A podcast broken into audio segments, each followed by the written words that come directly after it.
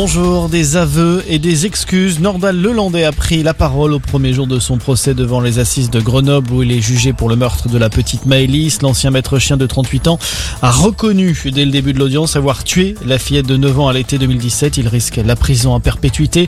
Les débats vont durer euh, maintenant trois semaines. Verdict attendu le 18 février.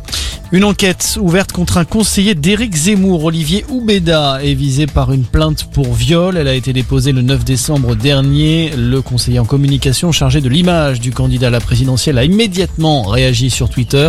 Il a rejeté ces accusations qui ne reposent sur rien de réel, selon lui.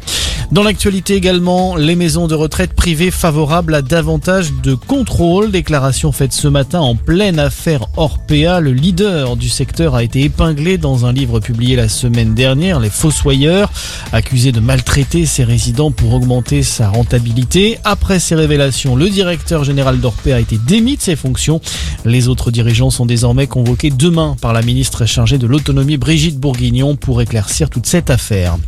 À l'étranger, le torchon brûle entre la France et le Mali. Les militaires au pouvoir veulent désormais expulser l'ambassadeur de France. Il a désormais 72 heures pour quitter le territoire. Les autorités maliennes ont justifié cette décision par les récentes déclarations jugées hostiles de la part de responsables français. Un nouvel épisode de tension alors que les relations n'ont cessé de se détériorer entre les deux pays depuis août 2020 et la prise de pouvoir de l'armée au Mali. Et puis le foot, on connaîtra ce soir le dernier club qualifié pour les quarts de finale de la Coupe de France. Le PSG reçoit Nice.